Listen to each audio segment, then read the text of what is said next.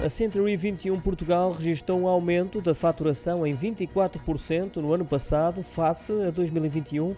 Em euros, a imobiliária encaixou um total de quase 95 milhões. Já o volume de negócios cresceu 36% para um valor próximo dos 3.800 milhões de euros, fruto de mais de 20 mil transações. Também o mercado de arrendamento registrou uma subida de 19% face ao período homólogo. Para este ano, as expectativas não são tão animadoras, devido não só à menor oferta de casas, mas também ao agravamento das condições de financiamento para a compra de habitação, por causa da subida das taxas de juro e das limitações impostas pelas medidas do Banco de Portugal. Prevê-se assim um aumento da corrida ao mercado de arrendamento.